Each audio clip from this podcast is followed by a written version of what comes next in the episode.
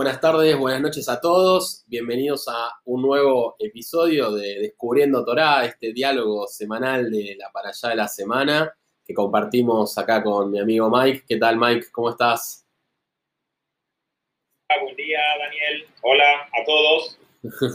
bueno, gracias a todos los que nos escuchan de diversos países, diversos continentes, la verdad, de distintas edades, porque viste acá el, el Anchor te permite ver las distintas eh, edades, géneros, países, así que la verdad que hay un público muy diverso y agradecemos a, todos, como siempre nos pueden escribir a descubriendotorá.gmail.com o en Twitter descubrir arroba descubrir Así que bueno, la vez pasada estábamos, ¿se acuerdan? En el libro Levítico, hicimos un breve recreo, ¿no? Porque no había para allá en pesas, para festejar pesas, hicimos capítulo especial con Mike para la celebración tan linda de la libertad, de salir de la esclavitud de Pesaj. Y de alguna manera ahora volvemos a este libro que nos habla un poco de las reglas de los sacerdotes, de cómo es el templo, eh, o sea, el templo movible, ¿no? El tabernáculo, como lo llaman. Eh, así que bueno, nos topamos con la parayaya número 26 de este tercer libro del medio. Los judíos estamos en ese sentido saliendo en el desierto, ¿no? De una manera en este templo movible, ¿no? Móvil, de una manera, eh, hablando con Dios que nos está dando las reglas de un poco cómo va a funcionar las cosas más, aspectos más formales, ¿no? Me parece en, este, en estas últimas para allá, para yo del, del, judaísmo, con lo cual nos topamos con la número 26, esta que se llama Gemini, que significa octavo. Como siempre, la el, el título hace referencia a la primera frase, y en este sentido, la primera frase es, al octavo día Moshe convocó a Aarón, sus hijos y a los ancianos de Israel. O sea, Moshe, el líder que los estaba liderando por el desierto, saliendo de, Egipto, eh, los llama eh, al octavo día. Y bueno, y esto es interesante porque el número 7 es muy representativo en el judaísmo, ¿no? Los siete días de la semana, los siete años, es algo, el 7 es un número medio cíclico, ¿no? De ciclos. El, octavo de alguna manera viene a romper los ciclos, ¿no? Como siete días, eh, lo, ocho de alguna manera rompe. Y bueno, y, es interesante un poco eh, la dualidad que se da entre Moshe y Aarón, ¿no? Eh, es como que son un equipo, parecería, ¿no? Los, los, los, hermanos, una vez más, ¿no? Los hermanos aparecen en la Torá y, y Moshe es medio como el encargado, es como el intermediario casi con Dios, parecería, ¿no? O sea, Dios se comunica mucho con Moshe, también a veces directamente con el pueblo, pero muchas veces a través de Moshe, y Moshe baja del cielo a la tierra, o de una manera de Dios hacia abajo, baja un poco los mensajes. Aarón pareciera que su objetivo es al revés, es de alguna manera llevar de la tierra hacia arriba, ¿no? Mostrar un poco lo que se hace acá para la santidad de alguna manera, o cómo en la tierra se venera o se ofrenda o es el responsable de los sacerdotes, que de alguna manera pareciera como al revés el, sentido de la flecha, ¿no? Si uno quiere, quiere ordenarlo. Se puede comparar con en una empresa alguien que es el jefe más alto y tiene poco contacto con los clientes o con el mercado, pero sí con, eh, por ejemplo, el producto en sí o la investigación, ¿no? Está bien, sí, sí, sí, es verdad, puede ser como las jerarquías, ¿no? Sí, sí, o sea, Moshe pareciera de una jerarquía más alta, estás diciendo vos, Mike, ¿no? Que tal vez más alta, pero menos popular, ¿no? Y, y Aarón eh, más alto que el pueblo porque tiene contacto con Moshe, pero Moshe tiene contacto con el, el Dios, ¿no? Que es el que manda todo, ¿no? Pero, pero entre Moshe y el pueblo ya ni siquiera hay tanto contacto, es más a través de Aarón ahí. Bien. Bueno, en ese sentido, Moshe le pide a Aarón que él y el pueblo hagan varias ofrendas. Se le piden un montón de ofrendas. No voy a nombrarlas acá, a menos mal que vos quieras nombrarlas, pero muchísimas ofrendas y de alguna manera lo que dice la Torá, textualmente dice la gloria de Hashem se presentó ante todo el pueblo. O sea, de golpe emergió un fuego que consumió esas ofrendas, ¿no? O sea, es como que se prendieron fuego solas, increíblemente, o sea, no es que las, las prendieron. Entonces, de alguna manera eso simbolizaba la presencia divina en ese momento tan importante. Eh, vos lo tocaste un poco, pero me parece eh, positivo o bueno eh, destacar en qué fecha estamos.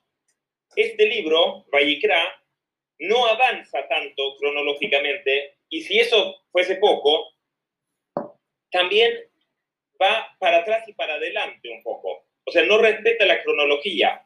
Pero para nosotros que estudiamos el texto, sí nos interesa saber temporalmente dónde estamos, ¿sí? Entonces, esto que se va a relatar ahora, eh, el octavo día, se refiere, la fecha es el primero de Nisan, que todavía, que es la misma fecha que el inicio del libro, cuando Hashem llamó a Moshe de la, tienda, ¿se entiende? Temporalmente no avanzamos, avanzamos nada. Bien. En, este, en todo este libro, ¿ok? Eh, eso está, bueno, está bueno saberlo y como Dani antes dijo, este libro en general habla mucho más de principios, de leyes y eso que la historia eh, que avanza. Pero en la historia estamos ahí. Bien. Se supone que iba a ser un día festivo, Mike, porque era un día lindo, ¿no? De una manera como que todo el pueblo había ofrendado a Dios, Dios había respondido.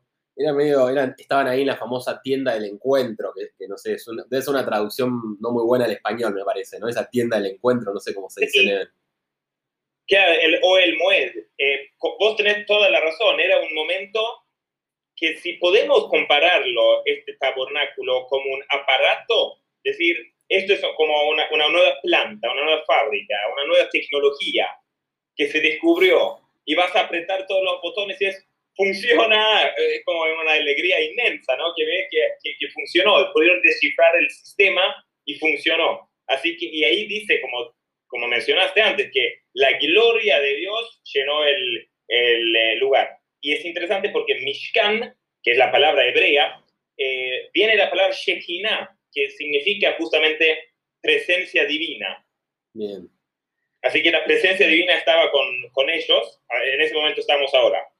Exactamente, hasta que pasa una tragedia, ¿no? Eso, viste, a veces pasa, como que estás en un momento de mucha felicidad y de golpe terrible, pasa una, tragedia, ¿no? O sea, de una manera eh, fallecen o mueren, ah, vamos a explicar cómo, lo que se entiende, ¿no? Pero mueren dos de los hijos de Aarón, ¿no? Tenía dos hijos, Nadab y Abiú, y ellos mueren, mueren consumidos, dice, por el fuego, de una manera luego de que hubieran ofrecido a Shem una ofrenda desautorizada. O sea, simplemente por ofrendar algo que Moshe no les había dicho, que Dios no les había dicho, que Aarón no les había dicho, eh, ellos, de una manera, ese fuego de Dios los mató.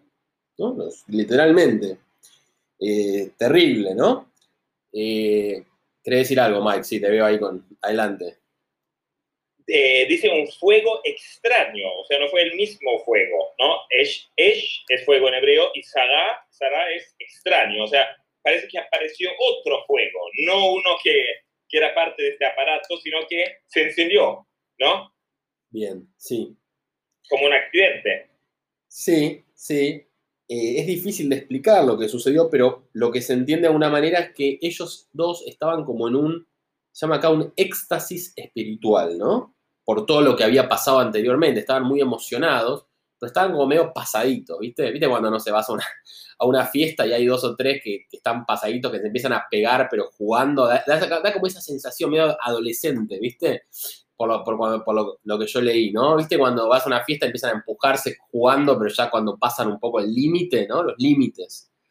Eh, y bueno, esto de alguna manera parece que ofendió mucho a, Dios, ¿no? O sea, que, de alguna manera los, castigó eh, de esta manera. Eh, de alguna manera, una de las interpretaciones es que estaban muy metidos en su ego, que lo hicieron por ellos, no para el pueblo o para Dios. Entonces, de alguna manera era como un éxtasis muy personal, ¿no? Cuando uno entra, viste, en éxtasis muy, con, algo muy particular para uno, eh, y de alguna manera muestra un castigo acá muy tajante, ¿no, Mike? Absolutamente. Es interesante también reflexionar sobre quiénes eran Nadab y Abihu. Como vos mencionaste tantas veces, salimos del desierto, tenemos este aparato magnífico que se conecta con el creador del universo, que sabemos cómo funcionan. Y saben que, a pesar de que Moshe es el líder principal, ellos van a ser los herederos ellos son los, los príncipes de, de, que van a ser, tener sumo sacerdocio, porque son los hijos mayores de Aarón. Entonces pongamos ¿no? de, de, en el lugar de ellos, ¿no? Salieron del, de, de, la esclavitud, se abrió el mar para ellos. Es un pueblo que todo el mundo escucharon de las maravillas que, que sucedieron con ellos y son no solamente parte de ese pueblo, sino que esos individuos son. O sea, es difícil no creérsela ahí. Sí, sí, sí, estaban agrandados, también decís, algo así. Agrandados se podría, se podría pensar, ¿no? Eh, y después hay, como vos decís, estaban en un éxtasis espiritual y ahí también combinado con lo que decías de la, del tema de la autorización. Sí, sí. De, de, ir adentro de lo que está autorizado y no, ¿no? Totalmente, los límites, sí. Bueno, Aarón está totalmente desolado, parece, está muy, parecería como obviamente muy, muy triste. Y Moshe trata de consolarlo y le dice, Hashem los tomó como ofrenda para él, ¿no? De una manera como que ellos se convirtieron en la ofrenda, ¿no? Eh, es llamativo, ¿no? Eh, sí, Mike. Metafóricamente, a veces se habla, por ejemplo, que el, altar es el corazón de uno y a veces una interpretación de, de las ofrendas, ya que sabemos que, que no se hacen más las ofrendas, es que uno puede decir que uno mismo se pone como ofrenda. Es decir, ya no hay ningún tipo de ego, solamente hago lo que, lo que se... Lo, quiero ser solamente un vehículo para la, voluntad eh, divina, ¿no? Después hay varias explicaciones de, de por qué no fue autorizado y que las consecuencias fueron tan graves. Una es que decían que no estaban casados. Así que parece que hay que, hay que estar para poder entrar terrible, en, en, el más sagrado. Y si lo pensamos bien, estar, ser casado también marca un límite de la persona, como que la persona está bajo cierta restricción. Cuando estás casado no puedes hacer cualquier cosa, la esposa te controla un poco, ¿no? Bastante, sí. Eh, otra dicen que no tenían hijos también, o sea, al tener hijos también te da cierta eh, posición diferente, ¿no? Otra dicen que habían tomado vino. Ah, sí. Y bueno, cuando alguien está ebrio, por ahí también, se, como vos decís, están pasados, se cruzan los límites un poco. Eh, así que eso eran varias explicaciones de por qué eh, no estaban autorizados y pasaban esta, esta consecuencia tan grave. Bien. Bueno, Aarón, ante las palabras del hermano, eh, se queda mudo, en silencio, ¿no? Entonces ahí aparece una frase muy conocida que es el vaidom de Aarón, ¿no? El vaidom, el, silencio, como que no hay, no hay, palabras. Cuando no podés poner en palabras el, el, dolor, es terrible, ¿no? Justo estamos, ayer fue Yom HaShoah, ¿no? Que es un día muy triste para el judaísmo porque recuerda los 6 millones de, de muertos del holocausto y también, ¿no? Una situación que no es muy difícil de, de verbalizar, ¿no? De, de, explicar. Entonces, bueno, esta sensación ¿no? de, silencio, de, no poder eh, expresar, ni siquiera gritar el, dolor, o sea, ni siquiera gritó de la bronca, ni de la... se quedó eh, callado, ¿no? Y, y, yendo un poco a lo que vos decías, Mike, de, del vino, después viene un párrafo interesante que Hashem, Dios mismo le dice a Aarón, en este caso es raro, Hashem habló con Aarón, me fijé, dice, no tomen vino hasta emborracharse cuando deban entrar a la tienda de encuentro para que no mueran. O sea que si te emborrachas en la tienda de encuentro te vas a morir, que es una ley para todas las generaciones y que el problema del vino es que no te permite discernir entre lo sagrado y lo profano, lo puro y lo impuro. El vino provoca sopor, altenaría, confusión, ¿no? Entonces, de alguna manera, el pueblo judío toma mucho vino, ¿no? Pues siempre en todas las, todas las, todas las Shabbat y todas las festividades, Pesa, Rosh bueno, todas se toman vino, ¿no? Como alegría. Pero es interesante como acá le pone un límite, ¿no? De nuevo, límite al, al, vino para estar lúcido, ¿no? Obviamente en, en, esos momentos. Muy bueno que lo decís. El vino está presente, por ejemplo, en una jupá, el vino está presente en un kiddush, que es kiddush, es santificación que marca la diferencia entre los días de la semana y el día sagrado. Esa separación se hace con el vino.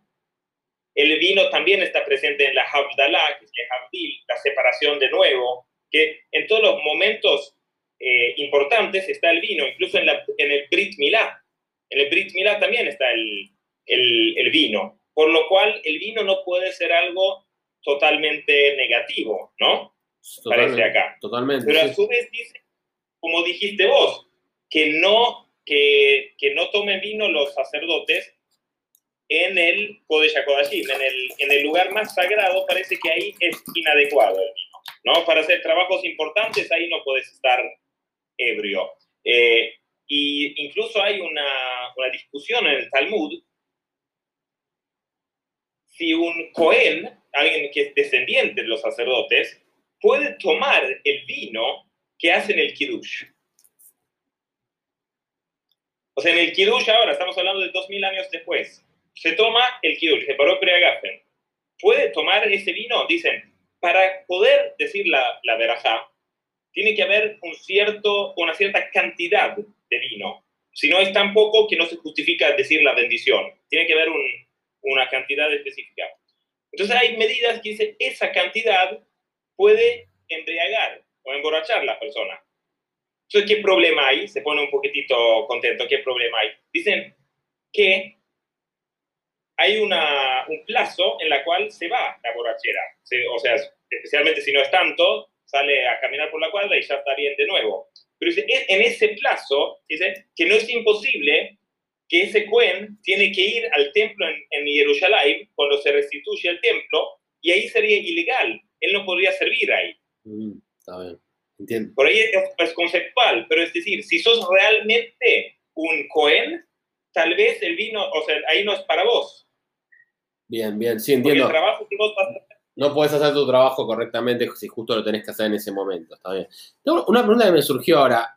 Eh, ¿Los sacerdotes son los la, la, tribu Cohen? o la Levi, porque estoy medio mareado, pero, pero, este, ah. pero, este, libro se llama Levítico, como si fuera de Levi. Me mareé, no entiendo. Sí, muy buena pregunta, creo que hay, hay muchos que, que, se confunden en eso. Yo durante un periodo tampoco entendía bien, pero ahora lo, creo que lo tengo bien, claro, y lo voy a intentar aclarar. Es así. Hay 12 tribus. Los 12 tribus son los 12 hermanos con los hijos de Jacob. Uno de esos hijos era Levi. Levi. Sí. Todos los descendientes de Levi eran, son levitas. Sí. Es un tribu, un tribu descendiente de Levi, que es el patriarca de, su tribu. Sí.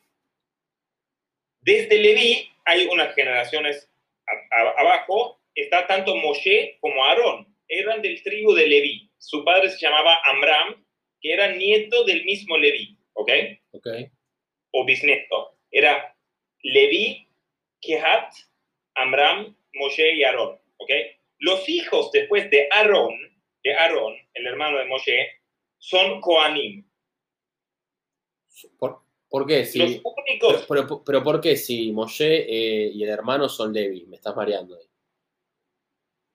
Aarón, ¿quién era? Aarón era hermano de Moshe. Nieto, nieto de Levi. Sí. Moshe, Aarón es el único individuo, por así decir, que es Cohen y Levi. Es levita por su, por su ancestor, o sea, es descendiente de, de Levi, pero él es el primero que tiene el cargo de Cohen Gadol, ah. por lo cual es un es decir, es, por ejemplo, un argentino que trabaja como médico. Él es Levi por argentino y médico por sacerdote. Su trabajo es Cohen. Y los, pero este cargo, este trabajo se hereda. Entonces los descendientes directos de Aarón, los que sobrevivieron, porque dos, Nadab y Abiú, murieron. Los dos que sobrevivieron. Y sus descendientes son lo que hoy llamamos Coanim. Ah, clarísimo, buenísimo. Bien. Bueno, eh,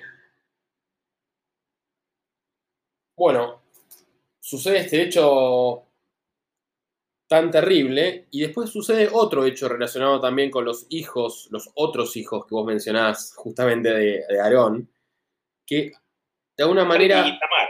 Sí, Itamar y, y, el azar, ¿sí? Eh, básicamente ellos estaban también, estaban haciendo estas ofrendas famosas y Moshe se enoja con ellos, y se enoja, literalmente, enojado. Porque dicen que no comieron la carne de una ofrenda que tenían que comer y en vez de, comerla la quemaron totalmente. ¿sí? lo que ellos Se enoja de nuevo, parece. ¿Qué? Siempre hay problemas acá, parece. Y sí, con la vida misma. Bueno, y Sí. de alguna manera parece que la familia de Aarón estaban en duelo, porque esto fue al día siguiente de que habían muerto sus otros dos hijos, sus hermanos. Entonces, Sí. bueno, se arma toda una, una discusión ahí de alguna manera. Aarón dice que fue culpa de él, que no es culpa de los hijos, que por qué le recrimina a sus hijos. Eh, y, y Aarón también le dice, mira, yo no comí porque estaba de luto, le dice. Entonces Moshe le dice, no, igual tendrías que haber comido. Hay una discusión media técnica que va muy, muy al límite. Eh, sí, Mike, adelante. Antes de avanzar con eh, eh, Eleazar y Tamar, que es los sucesos naturales acá, quiero, si, si podemos detenernos solamente un minutito más en Nadab y Abihu, porque ¿qué pasó? ¿No hay un final feliz en la historia de ellos? Y la respuesta es que en el, en el chat, en, el, en, el, en la literalidad, no. Murieron, fueron consumidos por el fuego y se terminó. ¿sí? Porque, eh, pero hay otra interpretación en la cual dice que ellos fueron más allá de, ¿sí? Ellos quisieron romper. Entonces, cuando, decían, cuando ellos se pusieron ante Hashem, ante en hebreo es la palabra lifnei, lifnei. Pero lifnei también significa antes, ¿sí? Ante es algo espacial, pero antes es algo temporal. Es decir, ellos quisieran apurar el proceso. ¿Se entiende? Se metieron. Es decir, y si, y si nos metemos, Sí, sí. o sea, y se metieron más allá, quis- quisieron romper la barrera. Obviamente, su consecuencia fue que murieron, porque las leyes, como funcionaba esto, no le permitían ir más allá sin obedecer las reglas de las autoridades. Pero dicen en los Midrashim, ¿qué pasó con los almas de esto? Porque ¿qué, ¿qué es la muerte? La muerte es la separación del cuerpo y del alma.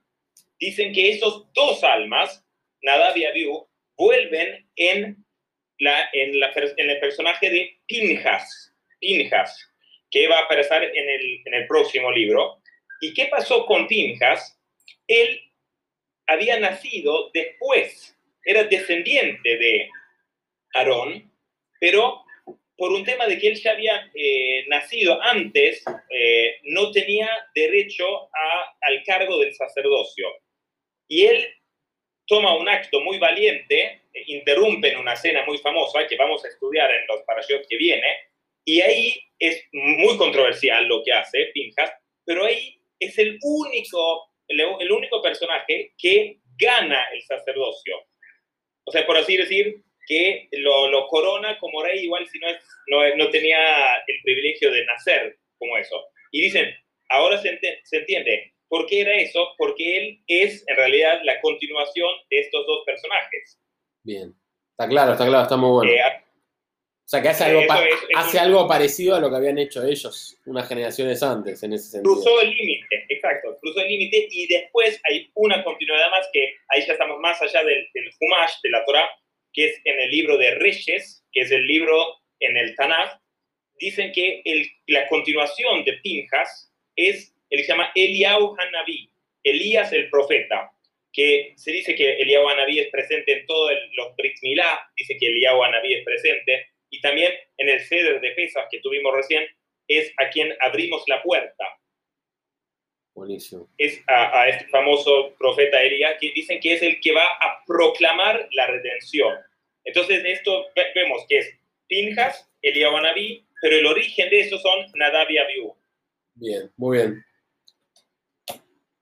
Bueno, bien, gracias Mike por, por la historia. No, no sabía todo esto. Eh, bueno, de alguna manera Moshe se había confundido, porque parece que después de la explicación que le daron lo convenció, y así como Moshe se había enojado, ahora escucha y aprueba, ¿no? Interesante, como el judaísmo con el tema del enojo no se lleva bien, dice que no hay que enojarse mucho.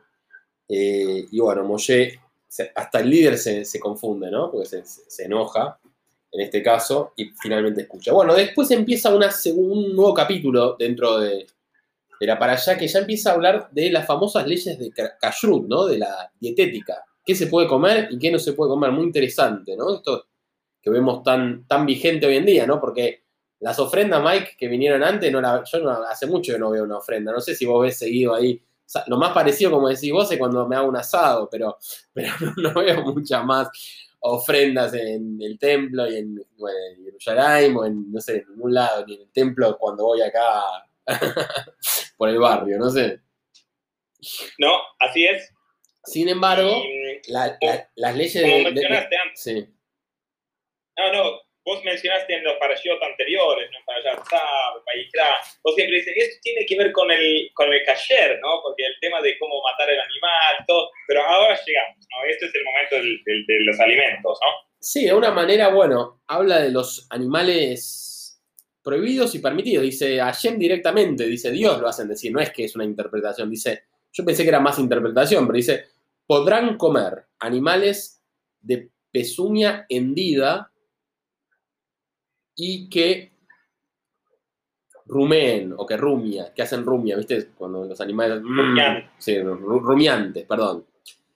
Pezuña hendida yo lo tuve que buscar en Google para entender bien lo que era, pero básicamente son las uñas de los animales, que de una manera cubren a los dedos de los animales, son muy importantes para que puedan caminar y lo que está permitido en general son cuando están separadas, como que de alguna manera tienen dedos, ¿no? Es como de alguna manera se parece más a lo humano, ¿no? Como que los humanos tenemos separados los dedos, las uñas, no sé. Entonces, me parece como que ahí hay un... Y, también eh, cuando vos ves un animal rumiar, ¿no? Rumiante, como dice acá, es raro, ¿viste? Cuando es un animal rumiar, ¿no? Es como una sensación, parece como muy humano el sonido ese, ¿viste?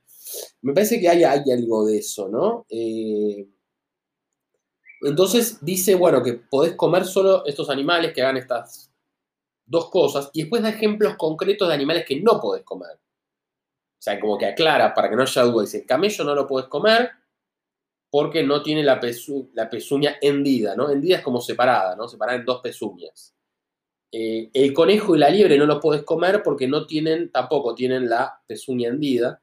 Y el cerdo dice, a pesar de tener la pezuña hendida, dice que no es rumiante. Entonces, para mí el conejo tampoco es rumiante, me parece, ¿no? Da la sensación. Pero bueno, de una, de una, de una manera dice que... que... verdadera, dice, ¿no? ¿Cómo no se escuchó bien, Mike? Perdón. Eh, perdón, la, liebre, el, conejo, ¿no? La liebre y el conejo, sí, son dos distintos, sí. Será impura para ustedes, aunque rumie, puesto que no tiene pezuña verdadera. Sí. O sea, rumia, rumia, pero no tiene la, la, sí, sí, sí. pezuña hendida. Exactamente. Bueno, dice que... Entonces tenemos y el, el, el iraqueo, tengo yo acá. ¿Cómo, ¿Cómo, lo tenés vos el segundo, el después del, del, camello? ¿Qué traducción tenés? Después del camello, el conejo. Ah, ok, yo tengo el iraqueo, shafan en hebreo. Ok, y después la liebre. Sí. ¿No? Sí, sí, sí. Y, claro, y después el cerdo, ¿no? Exactamente. Bueno, dice que estos animales Pueden, ser medio engañosos, por eso aclara que estos no se puede, ¿no? Y después habla de los, de los, no sé, Mike, si querés, a ver, habla de, sigue con medio, va el reino del agua, ¿no? Habla de los peces, Dice que los peces que, se pueden comer son los que tienen aletas o escamas. También me llama un poco la atención, ¿no? Los peces que tienen aletas son como brazos de alguna manera, como, como los que son más parecidos a los humanos o tienen algún rasgo más humano, da la sensación que, están permitidos, aunque no hay una regla. Esto dice que no hay que tratar de entenderlo, que es así y que nunca lo vamos a entender. Dice, es difícil. Y dice que los... ¿Sabés que, Dani? Yo escuché una vez un shiur hace muchos años eh, cuando yo estaba más o menos recién llegado a la Argentina, de Dr. Cohen, con quien estudias vos. Sí. Eh, fenomenal. Que él aclaró que, que si un pez tiene aletas, también tiene escamas. O sea, en el, en el, reino marítimo no puede tener aletas sin tener escamas. Y eso dice que está en el, en el Talmud, ¿no? Lo fascinante de esto, dijo el doctor Cohen, y lo podemos repetir acá, dice que ¿Cómo podían saber eso ellos? O sea, en tantos mares que hay en el mundo, atrás de Australia o de Antártica o, de, Groenlandia, ¿no habrá alguna otra especie? Interesante, interesante. ¿No? está bueno. Y era así y hasta hoy en día no se descubrió eh, digamos, eh, una, una excepción. Pero antes de profundizarnos más en los, en los mares, eh, había es algo muy interesante en estos cuatro animales totalmente prohibidos, ¿no? que eran el camello, el conejo, la liebre y el cerdo. Tal vez el más famoso animal que no es cayer, ¿cuál es, Dani? el, cerdo, el cerdo, obvio. No me dejan comer jamón. Sin duda. todos que, que, respetan algún tipo de, de dicen, no, no como cerdo. hay gente que come carne solamente kosher, hay gente que come solamente restaurantes kosher, hay gente que come en carne vacuno, pero no kosher, pero cerdo no. Pero por, algo eso, ¿no? A, tiene el pobre cerdo. A los que les gusta el jamón, pero no pueden comer cerdo, les recomiendo mucho la pavita. Es muy parecida, pero es, muy parecida, pero no, es de cerdo, viene del pavo. Pero tiene un sabor replicado, entonces. Muy parecido, sí, te digo, yo, eso trajo mucho Shalom Bite en mi casa porque había bastante lío con eso, entonces encontramos esa, esa solución. Bueno, entonces posiblemente esta enseñanza, yo escuché un, podcast eh, sobre, sobre esta para allá que se profundizó totalmente en estos cuatro animales y sus cualidades. Dice que es muy común en los midrashim, en la Torah, de comparar situaciones, personas y personajes con animales. ¿Por qué? Porque los animales tienen cierta característica y cualidad que nos puede hacer entender algo de la situación de, una de un personaje. ¿sí? Entonces dice que estos cuatro animales que se mencionan, el camello, el conejo, la liebre y el cerdo, dicen que puede, un midrash dice que pueden compararse con los cuatro exilios del pueblo judío. Mm, es decir, son situaciones acá, exilios, situaciones. Entonces dice que, ¿por qué tuvimos que pasar por tantos exilios? Y lo primero que aclara es que hubo un plan divino en esas cuatro etapas. Dice que incluso los cuatro exilios pueden compararse con los cuatro copas de vino en el ceder de pesa. De verdad. ¿Sí? Cuatro copas de vino. Pero dice que el primero, el camello, dice corresponde a Babel, a Babilonia. El segundo, el Shafán, dice Persia. Ahí estamos en el mismo territorio, el mismo territorio y en el mismo exilio que dura 70 años después del primer templo que se destruyó, vuelven después y construyen el segundo templo. Y ahí tenemos el tercer exilio, que es el de Yaván, los griegos. ¿sí? En los griegos ahí estamos en la festividad de Hanukkah, ¿te acordás? Sí, la reinauguración. Y eso eh, es la liebre del Yaván, ¿sí? Pero después está el, el cuarto exilio, que es el cerdo, que el pobre cerdo acá parece que recibe todos los golpes, porque, bueno, eh, dicen que es el exilio de Roma. Es el exilio después de la destrucción del segundo templo y dice que es el que aún no se recuperó, que sigue, sigue ese exilio. Y hay un comentarista de la, de la Torah que se llama el Ramban, que comenta sobre el famoso sueño de Jacob. ¿Te acuerdas el sueño de la escalera con ángeles que subían y bajaban? Sí, me acuerdo, Mike. De ese sueño hay muchas interpretaciones pero una es que son poderes geopolíticos que suben y bajan. Entonces dice que el primero es Babel, el ángel subió, bajó el poder de Babel y subió el poder de Persia. Bajó el poder de Persia, subió el poder de Grecia. Bajó el poder de Grecia, subió el poder de Roma. Y el poder de Roma siguió a subir y siguió a subir y siguió a subir. Y Jacob ahí dijo, ¿qué pasa que este ángel solamente sube, Roma? Dice, este no baja, este solamente sube, este solamente va a ser sometido cuando, cuando el pueblo judío lo supera internamente y sube aún más que, que ellos. ¿Qué tiene que ver esto? O sea, es decir, no es algo que automáticamente sube y baja como un ciclo, no. Es decir, tiene que ser superado, tiene que ser superado y hasta ahora evidentemente no se superó. ¿Por qué entonces se compara con el cerdo? Vamos al texto. ¿Cuál era la cualidad del cerdo en su, en su tema de, de kashrut? Que no es rumiante Pero tiene la pezuña hendida, hendida. Perfecto. Entonces acá tenemos, el tema de la pezuña es lo que está a la vista, es lo externo. Sí. Y lo rumiante es lo que sucede interno, adentro. Engaña, es medio engañoso. Entonces vemos entonces. que, sí, entonces, exacto, es el engañoso. Dice, afuera, perfecto. Visible, mu- muestra, mira, cómeme, estoy bien, estoy cayer, todo perfecto. Pero adentro, ¿qué sucede? No. El proceso interno, no. Por eso dice, es tan largo esto. Porque corresponde a nosotros, nosotros en la acción ya tenemos políticamente correcto, hablamos perfecto, incluso en nuestras acciones la mayoría actúan bastante bien, pero adentro, ¿qué está sucediendo? Celos, envidia, enojo, bronca. Eso, si eso no se supera, no termina este exilio. Y aparentemente en el superficie estamos bien, como el cerdo, pero adentro no. Está bueno, está muy, muy bueno. Entonces el proceso, el proceso interno es, eh, y por eso dice que es tan destacado el, el- la prohibición del cerdo, de no comer el cerdo para no ser bien para afuera y que eso se diferencia o que haya una, una, una diferencia de lo que sucede adentro. Muy bueno, Mike, me gustó mucho ¿eh? esta explicación filosófica. Está bueno, muy bueno.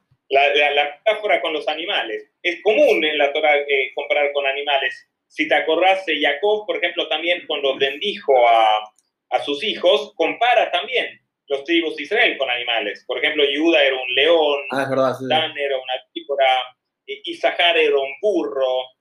Eh, eh, es, es común. Bien. ¿Seguimos entonces con el mundo del agua?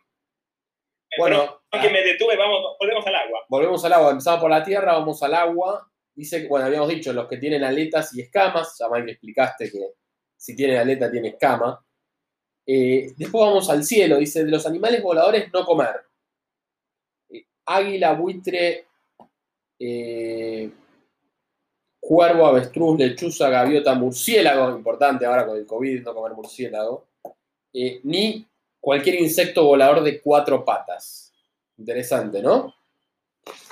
Eh, o sea, creo que no puedes comer casi ningún ningún paja, ninguno de los que de los que vuelan, porque la gallina puede volar un poquito, pero después va por la tierra. O sea, me parece que de nuevo, como el hombre no vuela, no puedes comer nada que vuele, ¿no? Que, que vuele, me da la sensación. Y dice que sí, la, el único que tiene cuatro patas adicionales que puedes comer son las langostas. Eh, qué raro, ¿no? La langosta. Rarísimo. Eso, langosta. a ver, Mike, explícamelo. No sé, explícame, no sé. Eh, de- como yo tengo entendido que hoy en día eh, no se usa eso, no se come la langosta porque es solamente una especie, especie puntual de la langosta que es permitida y no se sabe exactamente cuál es, pero lo que tengo entendido es que hay eh, en Yemen, judíos yemenitas, o sea, hoy en día ellos viven en Israel, la mayoría, que sí comen la langosta, que tienen la tradición que sabe cuál es y que la, que la comen. Eh, y también creo que hay en los gourmet, en la comida no kosher, algunos que sirven langosta como algo muy exclusivo, como algo especial. ¿Sabes que no? Te digo la verdad, no ubico bien la langosta como comida. O sea, no la tengo tan, tan clara en mi mente. ¿Vos la ubicás bien? Y, Tampoco. eh, la langosta, ¿sabes cuál es o no? La, era una de las plagas también. ah, sí. Ah, esos que van volando. Sí, sí, sí. La Sí. verde es esta, sí. Sí, pero nunca las vi en un plato de comida, no, no sé. No, no, no, no, no. Eh, es, eh, es raro, pero, eh, pero es bastante raro que es, acá dice que hay langosta amarilla y langosta blanca. También hay discusiones de cuál es y, y cómo es, ¿no? Pero, pero me, sorprendió bastante, es sorprendente que, que es cayer. Bueno, dice que la impureza es transmitida por los animales que tienen cuatro patas, o sea, que si tocas un cadáver de un no rumiante uno que no tiene las pezuñas, es un problema, ¿no? Tenés que purificarte después de darte un baño en la micbe, Mike, que te gusta tanto, y, y- y básicamente a la medianoche vas a estar eh, purificada. Dice que la impureza también es transmitida por los roedores, los reptiles, los anfibios, prohíbe eh, fuertemente los que se arrastran por la tierra, ¿no? Las comadrejas, los ratones, los sapos, los hurones, los caracoles. Eh, y dice que la impureza es transmitida eh, por estos animales, si no son, y por los animales kosher también, si no son faenados correctamente según la técnica ¿no? de, la Torah. ¿Sí? de degollar correctamente. Exactamente. Y bueno, con eso básicamente termina este, este capítulo ya, este, esta para llama mucho más entretenida, Mike, que bueno, pasaron bastantes cosas, ¿no? O sea, volvieron a pasar cosas, además de las reglas, ¿no? Sí, volvió, volvió la acción. Me parece como vos decís ahí, los, los que se arrastran. Eso también podemos ver. Tantos, tanto los últimos tres categorías ¿no? que, que, mencionaste, ¿no? que, que, que, conversamos, los del reino del agua, del marítimo, los del cielo y los que se arrastran, todos esos figuran en la, en la primera para allá, la Torah, ¿no? en Bereshit. En en, cada, fueron, uno fueron creados separados. Algunos dicen que nada que ver con, con, con comer, ¿no? Pero eh, dicen que, por ejemplo, los, los peces eh, o lo que está abajo del agua representan los talentos de la persona. Es algo que está abajo que uno tiene que extraer, porque está en lo oculto, que todos tenemos talentos, pero lo tenemos que nutrir. En cambio, los, los pájaros, los aves y eso, es como los pensamientos de la persona, que vuela así a, a, ah, a cualquier lado. Eh, y después tenemos en la Torah lo primero que Dios dice al primer hombre, o sea, el primer orden de la autoridad de Dios a un hombre, que es Adán, en el jardín de Edén, es qué comer y qué no comer. Ah, sí, está bien, sí. ¿No? Entonces esta para allá es, relevante porque ah, viene como un upgrade, acá viene de lo de, lo de Kashrut. Ponele, el Adán era, parece que era vegano, por lo menos vegetariano seguro, probablemente era vegano. Eh, pero después del, diluvio con Noah, no había leyes de Kasher aún. O sea, las leyes de Kasher aparecen recién ahora, pero en el arca subieron siete especies de los animales kosher y solamente una pareja de los animales no kosher. Y recién ahora se, aclara cuáles son eh, los animales que, se pueden comer y no comer, ¿no? Eh, y después es también aparece los que se arrastran, ¿no? El serpiente.